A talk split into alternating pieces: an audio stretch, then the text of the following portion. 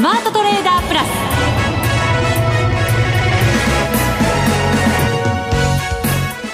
全国のリスナーの皆さんこんにちは。内田まさです。この時間はザ・スマートトレーダープラスをお送りしていきます。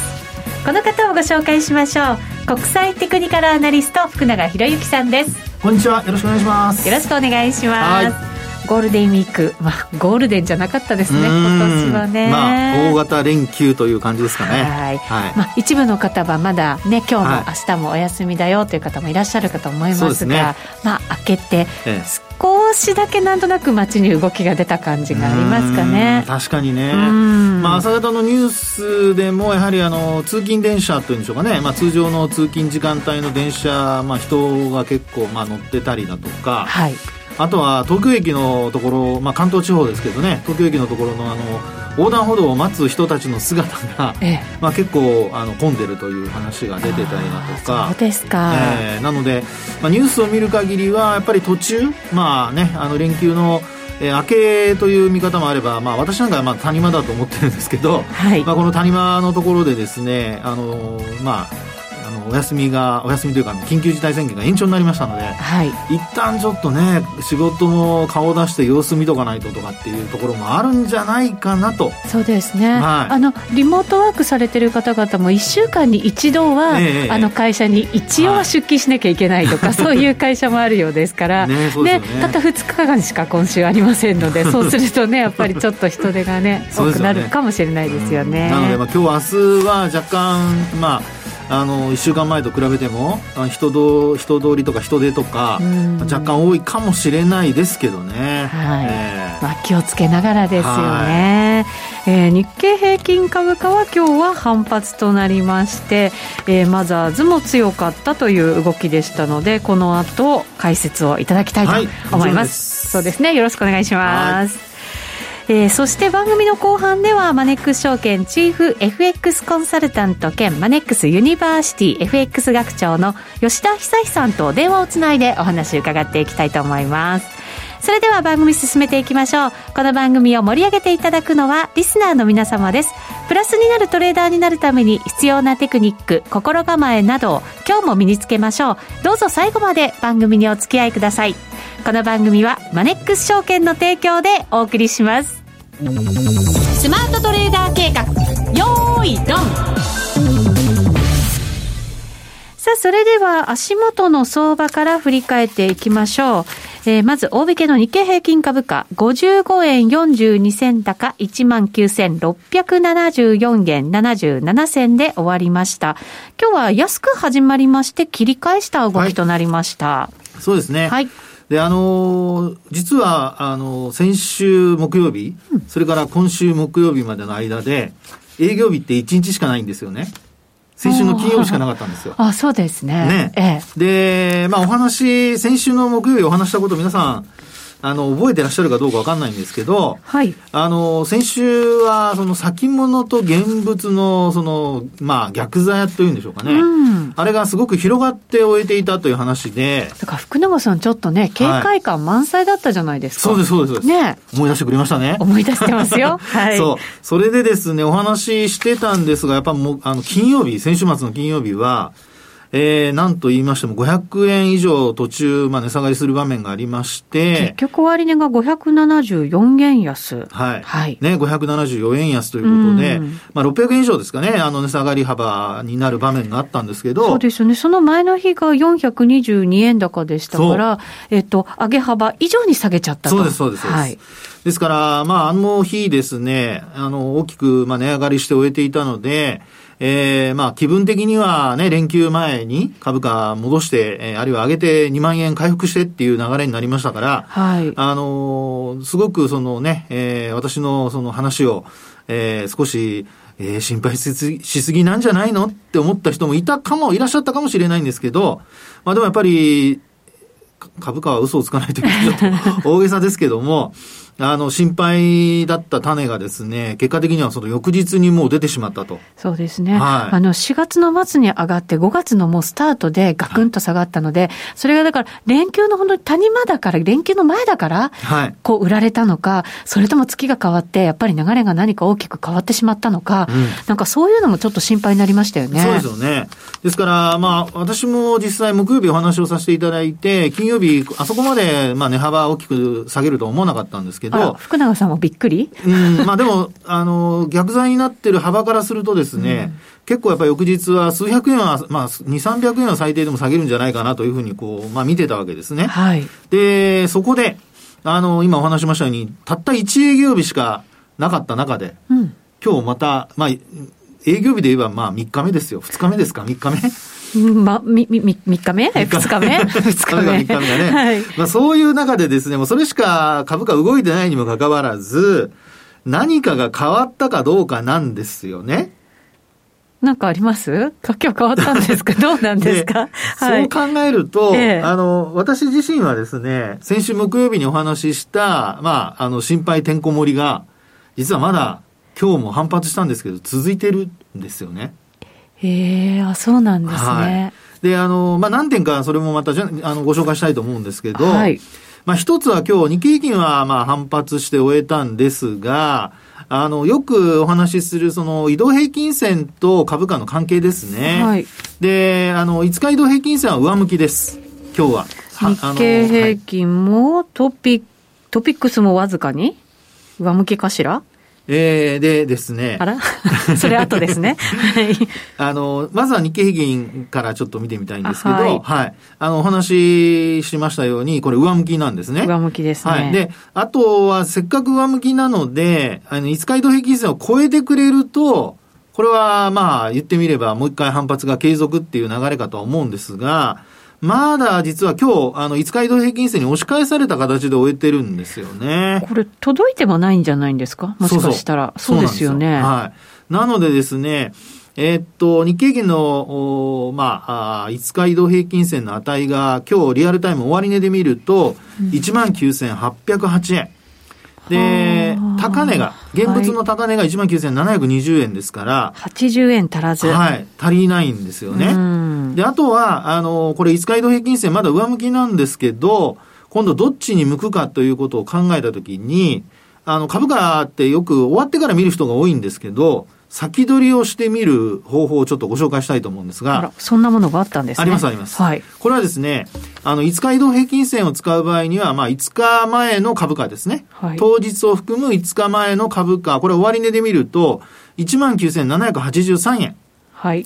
で、この値を上回らないと、要は5日前の株価が捨てられて、当日の株価と入れ替わるわけですよ。うん。で、これ平均価格ですから5で割るので、あの、そんなに大きな差にはならないものの、まあそうですね。その後も2日間は上がってるわけですもんね。そうですね。うん。ですから、これですね、あの、5日移動平均線を上回っても、えー今お話した19,783円っていうのを上回らないと、実は一、えー5日移動平均線は上向きにならないと。ですから、そう考えるとですね、今日の終値から、その19,783円というのを引いてみると、はい。110円弱うん。上昇しないと、5日移動平均線は下向きに変わるってことです。あ、そういうことか。そういうことです。そういうことなんですね。下向きに変わります。変わっちゃうんだ。変わっちゃいます。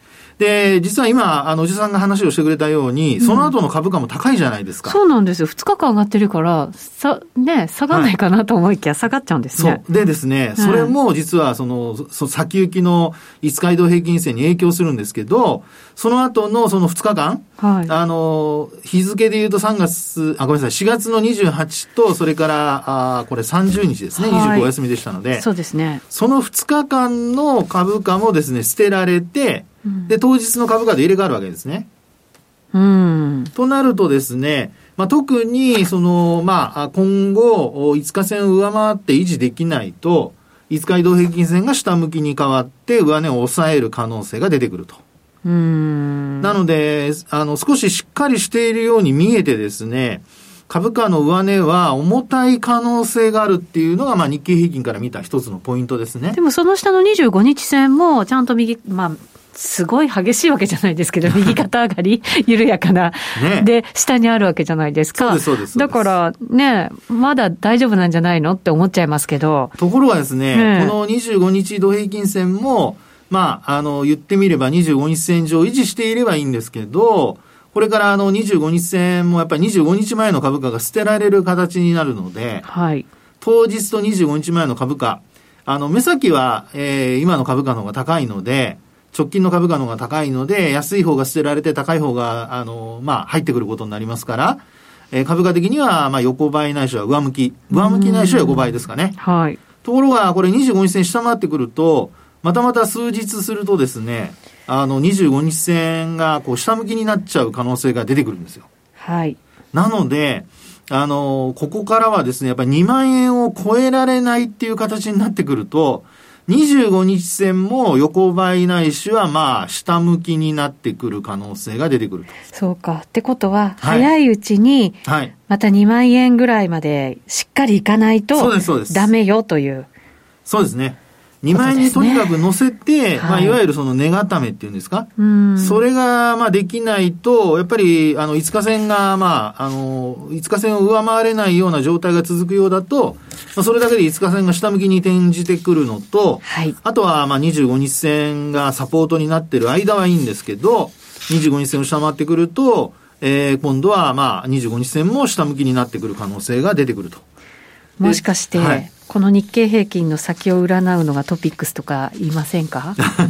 で、それなんですよ。てまさにそのトピックスそうですよね。そうですようんね。で、それで見ると、実は今日、あの、トピックスを見ると、はいえーまあ、今日の、えー、25日移動平均線の値が、1414.23。で、安値が1418.88なので、はい。基本的には、あの、全然届いてはないんですよね。でもなんとなくね、心もとないですね。うん。で、またですね、その25日線横ばいに変わってきているのと、それからあと25日線に接近して終えてるんですよね。はい。で、終日、あの、まあ、トピックスは、あの、今日は、あの、木曜日はもうマイナス圏での推移ということになってましたから、しかもなんか陰線多いですよね。そうですね。特にあの、30日の上げた日も、はい。あの、トピックスが陰線。日経平均はまあ、上髭小陰線、あ、小陽線っていう形ですけど、今の内田さんの話にあったように、こう、陰線がちょっと目立つ形なんですよね。なんか重いぞって感じしますもんね。見てるだけでも。ねえ、ええもうな、休みの間にですね、ちょっと体になんか食べ物入れすぎたっていう人も 重いぞっていう、そっちもあるとは思いますけど、株価が重いっていうのはですね、ちょっと、うんって感じなんですよ。ね。ね、連休挟んでるから、みたいなのが理由だったらいいんですけどね。はい。それが、そのね、連休じゃなくて、まあ実質的にというか本質的にその株価の上値が重たいというふうにみんなが思ってるとするとですよ、まあより、まあ、高値掴みはこれやっぱ避けなきゃいけないというのと、はい。それからあと、まあ、あー売り時は逃さないようにしなきゃいけないと。そうこか。のあたりはですね、特にあの、連休の間、まあ、為替が106円割れ、そうです、今朝方もですね、一時106円を割って5円台の後半まで行きましたから、はい。まあ、そこからすると今106円の前半なので、あの、まあ、いえー円高も一服っていう見立てもできなくはないんですけど、はい。まあちょっと、あの、円高方向に触れるとなるとですね、えー今日なんかもあの、個別株で見るとトヨタ自動車だとか、うん結構売買代金上位の銘柄でですね、売られている銘柄、まあ、特にトヨタなんかは今日1.23%下落してますね。はい。で、あと、あの、他、その自動車関連なんかもやっぱり業種別で見ても弱いので、輸出関連のところが。まあ、ハイテクはいわゆるその、昨日ナスダック市場で買い物が入ったということもあってうん、えー少しこう精密機器だとか頑張ってはいるんですけど、そうですね。半導体とかね。そうですよね。はいで。すけども、まあ、やっぱり、あの、自動車輸送用機器のところが弱かったり、あとは、その、おそうですね、えーっと、まあ、機械なんかも上昇してはいるんですけど、若干こうね、上昇率が低かったりと。うんそうですね。このあたりって、去年もやっぱりもう秋ぐらいから、はいその米中貿易摩擦の件があって、かなりの痛手を受けて、はい。それで今回のコロナですよね。でまたそのコロナに絡んでも、米中どうなるのっていうところまで来てるじゃないですか。はいそうするとやっぱりなかなかうんちょっと難しいですよね、そうですよ先行きも。ね。で、あの、トランプ大統領がですね、なんとね、中国に対してこう賠償を求めそうな、はい、そういう話もちらほら。そうですよね。えー、それになんかこう続く国々もね、あったりとかっていうね。うん、そうそう。えー、ね。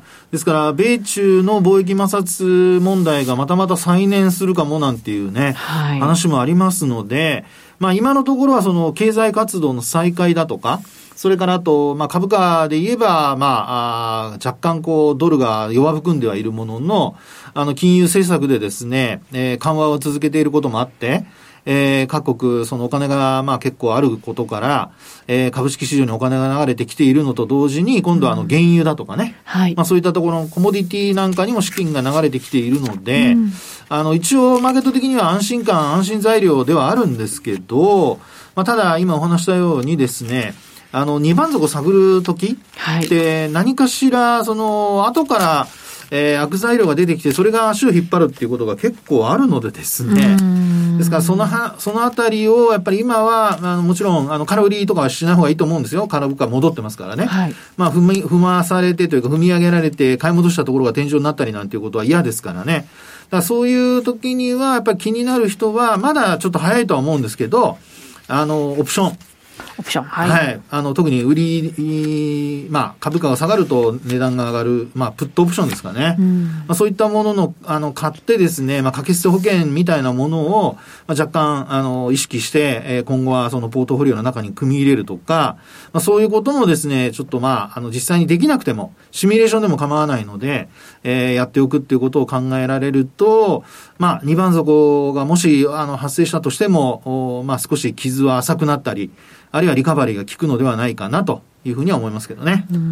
ここまでのやっぱりこう戻りって現実とそれとその金融マーケットの動きってギャップ感じてた方がすごく多いと思うんですよね。ねそうですよね。はい。まあ、なので本当にですね、そういう意味ではそのギャップっていうのはやっぱり何かしらの、あの、まあ、感じる人感じない人いるんでしょうけど、あの、何かしらのね、あの、兆しの可能性があるので、やっぱり感じる人は後で後悔しないようにですね、はい、まあその手立てというんでしょうかね、あの、リスク回避の、え方法というのをやっぱり今から考えておく必要があるのかなというふうには思いますね。そうですね。こういう時だから本当になんか早め早めにっていう感じなんですかね。はい。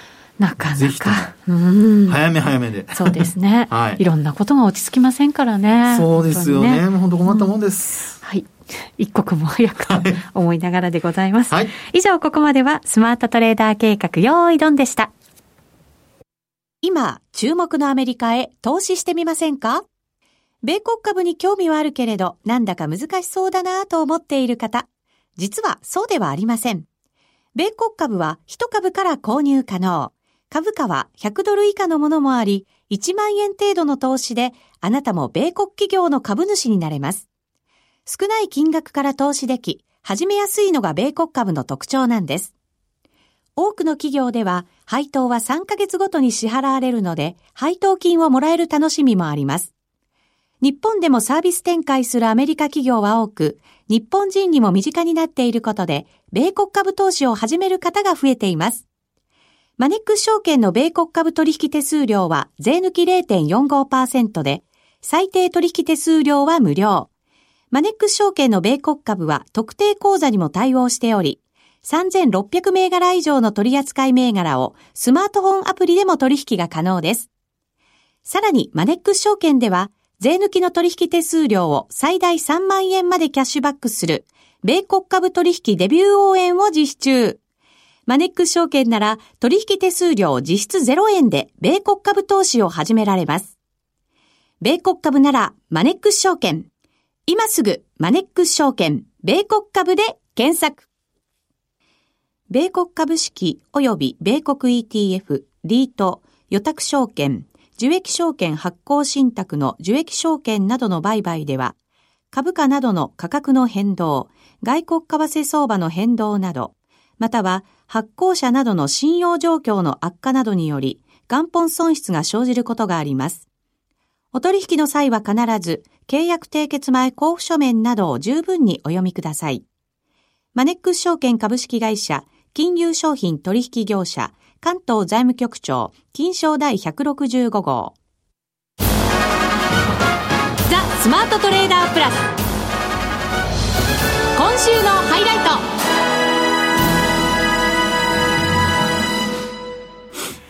さあ、それではここからのゲストです。マネックス証券チーフ FX コンタルコンサルタント兼マニマネックスユニバーシティ FX 学長の吉田恒さんと電話がつながっています。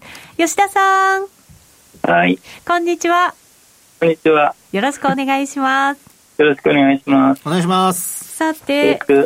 ちょっと為替ですけれど、動きが、な各通貨なんかバラバラな感じもして、分かりにくくなりましたね。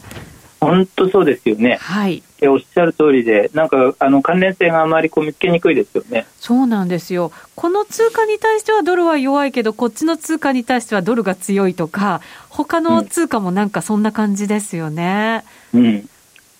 まあ、わからないけれども、はい。あの、3月にコロナショックで株も含めても異常なボラティリティになったじゃないですか。はい。だから、まあ、ある意味そのごちゃごちゃになってるんでしょうね。う。だから、あまりこう、あの、僕はそのうちボラティリティは戻ってくると思ってるんですけれども、はい。あのドル円を中心とした為替のボラティリティがあのガクンと下がって4月に入ってから3月末からですけれどもええ。そのタイミングってまさにあれじゃないですかニューヨークダウとかが3月の23日3月下旬で底を打ってコロナショックのあの株の大暴落があの一息ついたところからあの為替はボラティリティがなくなってるわけですよはい。でそれまでの異常なボラティリティでのその戦後処理みたいな感じでね、あのこうやって転換性見つけられなくなってきてますけれども、はい。あの言いたいことは要するに株のボラティリティが戻ってきたらドル円あの為替もねまたボラティリティが復活するんだろうなと思っていますので、はいまあ、そこを待ってるって感じですなるほど。はい。ただ、こういう状況の中で、あえの、新興国の通貨が、ちょっとこう値下がりしてるとか、そんな話も聞いてるんですけれど、いかがですか？そうですよね例えば新興国って言ってるんでしょうけどトルコなんかねはい。トルコリラなんかあのいよいよもう15円割れて、うんあの安値更新でずるずるなんかあの下落が止まらなくなってきてますよねはい。で新興国通貨で今年の2月まで大人気だったのってメキシコペソだったわけですけれども、はい。あの大人気の反動でもう2月から3月にかけて30%とかって暴落するわけですけれども、はあ、すごいですね、それは。ね、30%暴落してその後は戻らないままあの最近もこうあのトルコリラみたいに安値が更新してないですけれども、ええ。それにしてもこう安値圏ですね推移が続くみたいな感じでかなりこうあれですよね元気がないですよね。これはやっぱりその新興国の経済を移しているということになるんですか？経済もねもちろんあの移してはいるんでしょうけれども、ええ急になんかでもあの経済だけ移してこうあの下げ止まらないっていうわけでもないんでしょうから、うん。まあ、普通に考えるといろんなやっぱりあの物差しで測ってみるとかなり下がりすぎではあるんですよね。うん。例えばメキシコペソっていう通貨の話をさっきしましたけれどもはい。メキシコペソって僕は2001年からこう調べていますけれども普通はやっぱり購買力陛下を中心にあの上下20%の範囲で動くんですよ。はい。で今はまさにあの購買力陛下を2割下回って20%下回ってるわけですよ。うんっていうことはあの、まあ、あのほぼねその下がりすぎのあの圏内にあると。はい。ちなみにあの2001年以降で購買力陛下を3割以上下回ったってことはないんですよ。あ、そうなんですか。そうなんです。はい。まあ、あの月あの月足割値の話ですけれどもね、月末割値の話ですけれども、ええ。でちなみに今のメキシコペソって5.6あの購買力陛下が5.6円なんで、うん。それを3割下回るっていうと4円になるわけですよ。はい。3割以上下回ったことがないっていう話をこれに当てはめると、うんつまり4円は割れないっていう話になるわけですよ。はい。で今4.23円までこう下がってるわけですから、うーん。まあもうそんなに下がらないんでしょうねって相当な下がりすぎになってるし、それ以上下がらないんでしょうねって話になるんですけれども、ええ。石田さんもね今の話を聞いていただいててどうかなと思うのは、はい最近ってそのあれじゃないですか大恐慌以来とかねうーん。100年に一度みたいな話になってくるとですね吉田さんが2001年以降調べた実績を上回るような動きが起こってるんじゃないですかみたいなそういう一末の不安っていうのが出てくるかもしれませんけれどもはい。でもまあそういうのを抜きにするとねかなりあの本当はもう下がりすぎトルコリラについてもやっぱり似たようなことが言えるんですけれどもはい。下がりすぎは下がりすぎなんですけどねうーん。結局ここまで下がってしまったのは経済だけではなくてやっぱりこうリスクを嫌うマネーが新興国の通貨から逃げたっていうことなんですかね。ただねそれもあのうまく説明しにくいのは、うん、今お話したみたいに3月下旬からは一応世界的に株価は反発してるじゃないですか。あそうですねね、だから1か月半ぐらい株価が反発している中で株価こそまさにリスク資産なわけですから、はい、それが買い戻されている中でも為替のリスク資産である高金利通貨の買い戻しになってないとここでもなんかね理屈があまりこうあの通らないようなあの気になってるわけですよね。そうですね。だからこれやっぱりこうさっきも言ったようにそのもう少し動きがこうばらついているのが落ち着いてくるっていうことが必要なのかもしれませんね、そうなると。そうですね、はい、ただ、落ちたら今度、それがね、また株が上がっていくんだったらいいですけど、ここまであの株が反発している中でも落ち着かなくてですね、もっと落ち着くのってどういうあのイメージなのか、なんかそこはまたピンとこないところなんですよね。確かにそうですね。もしあの2番底を株が探りに行くなんていうことになった場合、さらに下げてしまうのかっていう心配ももちろんあるわけですよね。そうですよね。例えば、まあ、株は僕の話も専門ではないですけれども、さっき、えー大恐慌って話をしましたけれども、はい、大恐慌の時のニューヨークダウっていうのは最初の暴落で5割下がるわけですよ。5割はいその後に全部半値戻しするわけですよ。はい。株の暴落相場って大抵そうで最初の暴落1幕ではあのあの大幅に下がるわけですけどその後は一旦やっぱり一息つくと半値戻しするんですね。はい。今回もあのニューヨークダウでも日経平均でもほぼほぼそんな感じじゃないですか。はい。暴落の後今半値戻しをやってる最中ですよね。はい、でただその後にあの大恐慌の場合だったら、えー、下落が始まってからあの56か月したところ半年近くしたところから暴落の2幕が再開するわけです。ですからねこのまんま半値戻しで日経平均でもニューヨークダウでもあの、えー、それ以上上がらないって話になってくるとですね、はい、次にやっぱり注目されるのは暴落の2幕が始まるタイミングってことになっちゃうんですよね。はいそれは数か月経った後に出る可能性もあるというわけなんですね。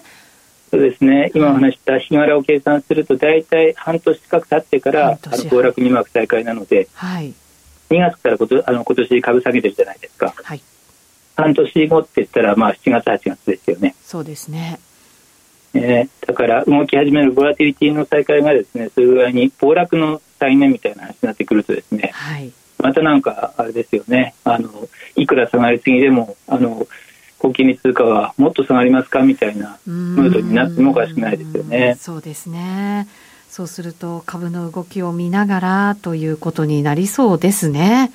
そうですね。はい。いくら買われすぎのところに来てるとは言いつつ、えー、すぐに飛びつくのは今はちょっと危険な状態かもしれないという感じもありそうですね。特にやっぱり投資金額を絞るっていう必要があるでしょうね。なるほど、はい。あのボラティあのレバレッジ下げて、そうそう。はい。わかりました。吉田さんありがとうございました。ありがとうございます。マネックス証券チーフ FX コンサルタント兼マネックスユニバーシティ FX 学長の吉田恒さんでした。株どうなんでしょうね。ね今みたいにこうばらけた動きになっている時はね、はい、特にやっぱり注意が必要なので、まあ、本当にあの皆さん慎重にい。きましょう、はい、そうですね、はい、はい、さてそろそろ番組もお別れのお時間です。ここまでのお相手は福永博之と内田まさでお送りしました。それでは皆さんまた来週。ま、この番組はマネックス証券の提供でお送りしました。